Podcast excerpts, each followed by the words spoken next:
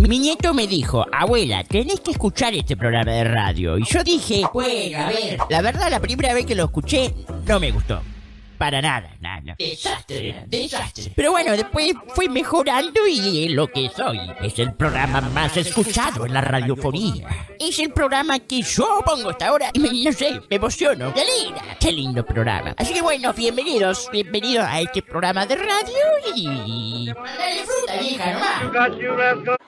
Hoy es 29 de mayo y esto es UDS en Casa, un podcast de Spotify y dos estudiantes de Historia Económica en la Universidad de San Andrés.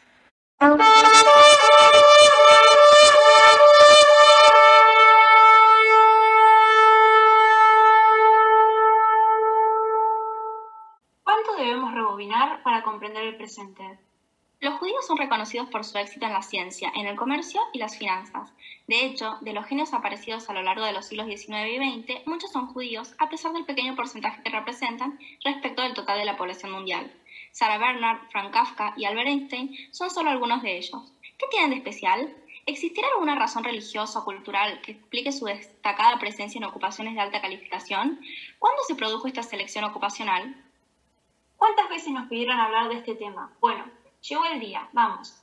Intentaremos responder a estas interrogantes y para ello nos acompañarán en esta oportunidad Maristela Botticini y Zvi Eckstein, reconocidos mundialmente por sus estudios acerca del judaísmo y su impacto económico, político y social. Les damos la bienvenida a los especialistas, entonces, si te parece, a este episodio Selección Ocupacional Judía, una historia de reforma religiosa, educación y capital humano. Antes que nada, muchas gracias por la invitación. Me pareció muy interesante la introducción del tema. Probablemente todos coincidamos en que hoy en día vemos a los judíos destacarse en profesiones altamente calificadas, en mayor proporción quizás, que cualquier otro grupo étnico o religioso. No parece ser clara la idea de que los católicos que sobresalen en su vida profesional, por ejemplo, lo hagan precisamente debido a su catolicismo.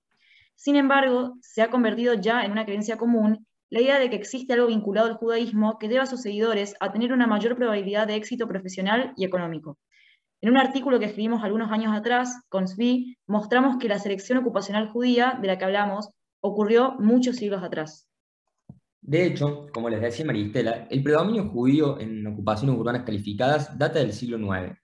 Se produjo una transición en aquel entonces de la agricultura a la artesanía, y los judíos se comenzaron a dedicar a actividades principalmente de alta especialización, como la artesanía, el comercio, las finanzas y la profesión médica. Nos pareció interesante comprender cuál fue el impulso para que se produjera aquella transición y por qué los judíos predominaban en esas ocupaciones. Nos preguntamos entonces por qué, desde el siglo IX, los judíos se han dedicado principalmente a ocupaciones urbanas calificadas como las que señalé anteriormente. No se imaginan cuántas veces nos han pedido que respondamos esa pregunta. ¿Cómo explican ustedes tal fenómeno? ¿La historia que nos van a dar hoy es la única? Bueno, ya que lo preguntas, hay tres corrientes principales o teorías eh, diferentes que abordan la problemática desde distintas perspectivas. La estructura ocupacional distintiva de los judíos ha sido una de las cuestiones centrales estudiadas por los analistas de la historia judía. La explicación más común a esta pregunta, y quizás la que tiene mayor aceptación entre otros académicos, explica a grandes rasgos que los judíos no se dedicaban a las actividades agrícolas, como el resto de la población en ese entonces, porque existían restricciones y prohibiciones que no le permitían desempeñarse en ese ámbito. La otra respuesta es la que da Simon Kuznets. Él explica este patrón como el resultado de una decisión endógena de una pequeña minoría. Lo que Kuznets propone es que los judíos, como grupo minoritario, tenían el objetivo de lograr la cohesión social a través de la especialización en, determinadas disciplinas y de la vida en estas zonas urbanas. Pero déjame adivinar, existe un problema con ellas, ¿no? Siempre un paso adelante vos, Camila. La evidencia nos demostró que ninguna de las respuestas anteriores resuelve satisfactoriamente este interrogante. Por un lado, no existían restricciones legales a ninguna actividad económica judía. Los judíos podían dedicarse a la agricultura y poseer sus propias tierras. Solo debían pagar un impuesto, del cual los musulmanes estaban exentos. Disculpa que te interrumpa, pero ¿no podrían haber existido normas sociales no escritas que dificultaran a que los hogares judíos posean tierras y se dedican a la agricultura? Y aunque tu pregunta tiene toda la lógica, los contratos, transacciones de tierra, sociedades comerciales y testamento de la Yenice del Cairo y las cartas de la literatura rabínica responsa hablan de tierras pertenecientes a los judíos y transacciones de tierras entre ellos, lo que es una prueba directa de que los judíos no solo podían, eh, poseer las tierras en el periodo musulmán, sino que también las poseían. La información demográfica muestra que la explicación de Kuhnes, además, no es sólida. Los judíos fueron una minoría desde el siglo I al III, cuando la mayoría de ellos eran agricultores, y lo siguieron siendo hasta el siglo VIII, cuando ya se habían convertido en artesanos y comerciantes. Entonces, la teoría de las minorías no podría haber preocupado tal transición ocupacional.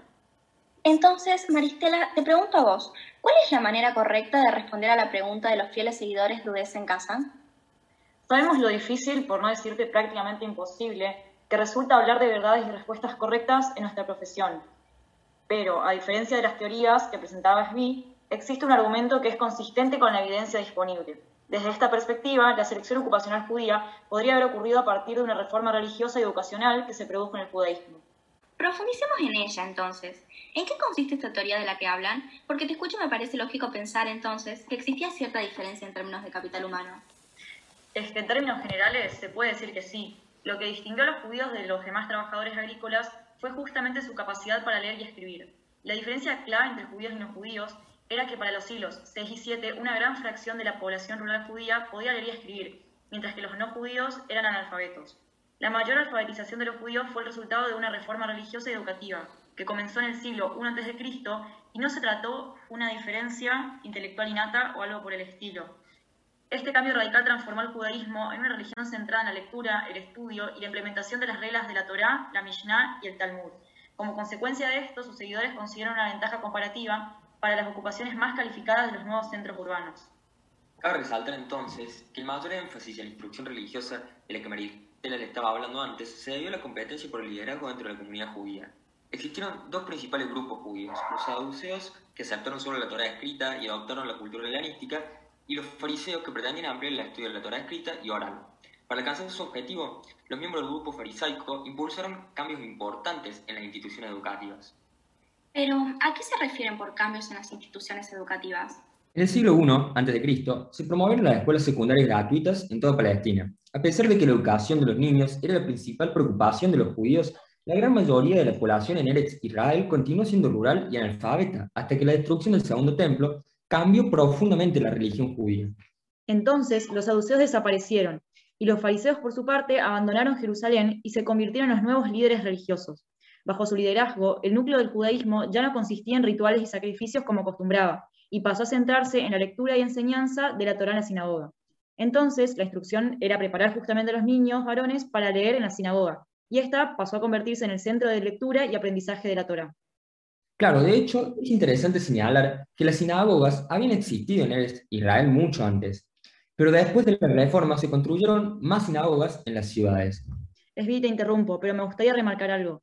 Lo importante que se debe comprender acá es que se produjo una reforma educativa en el judaísmo que exigía que todos los hombres judíos pudieran leer el hebreo y que todos ellos tenían la obligación de pasar este conocimiento a sus hijos existía una necesidad en los judíos devotos de saber leer y escribir y también hacer leer y escribir a sus hijos.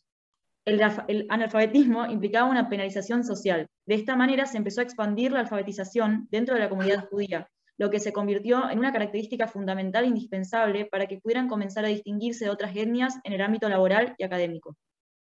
Exacto. Se formó un verdadero sistema educativo que cobró un rol fundamental en la vida de los creyentes.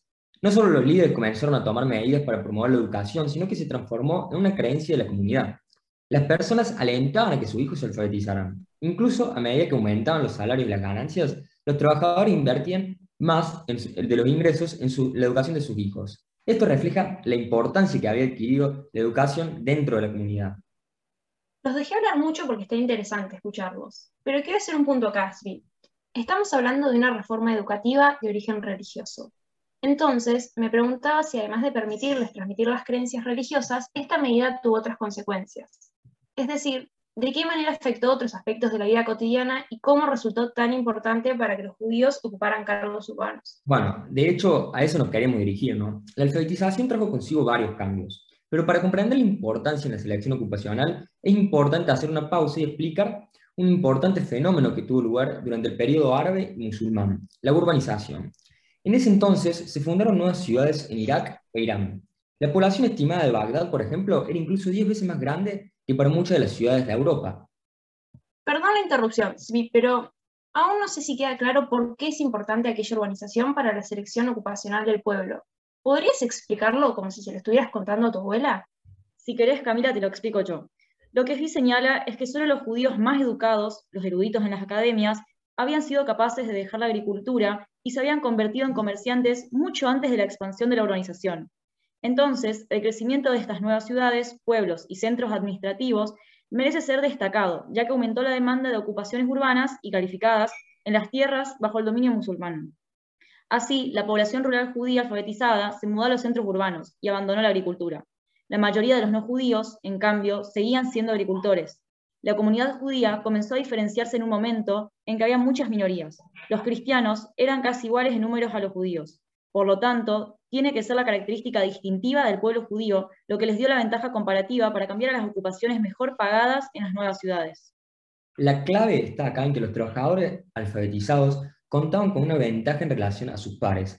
Ellos podían tomar nota y escribir contratos. Así, los artesanos judíos podían tomar notas específicas de las características de los trabajos que se les encargaban, por ejemplo. Dado que a diferencia de hoy en día, durante el primer milenio era común que todos los productos hechos por los artesanos fueran fabricados a medida. La expansión de la educación les permitió asimismo comenzar a comunicarse a través de cartas. De esta manera pudieron comenzar a establecer redes comerciales entre diferentes regiones y, lo que es todavía más importante, les permitía informarse sobre el comportamiento de otros mercaderes, pudiendo así sancionar a comerciantes que hubieran estafado a otros socios. En línea con lo que acabas de decir, además de comunicarse también, podían desarrollar el pensamiento racional y las habilidades de debate, dos características sustanciales para quienes se desenvuelven en el mundo de las transacciones y los préstamos financieros. Mediante la lectura del Mishnah y especialmente el Talmud, se habían logrado adquirir estas habilidades. Es por ello que puede asegurarse que la alfabetización y educación contribuyeron a la reducción de los costos de movilidad, ya que permitían mantener los lazos familiares y los negocios. De hecho, los judíos involucrados en el comercio a larga distancia eran aquellos con mayor capital humano. Resumiendo, si les parece, nuestro artículo ofrece una respuesta, respaldada por la evidencia, para el problema de la selección ocupacional judía.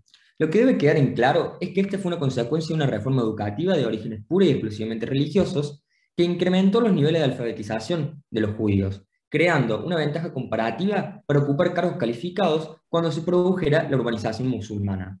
La reforma no tuvo, en principio, incentivos económicos subyacentes, y sin embargo produjo importantes transformaciones económicas para el pueblo judío y el mundo árabe y musulmán, como las que señalamos anteriormente.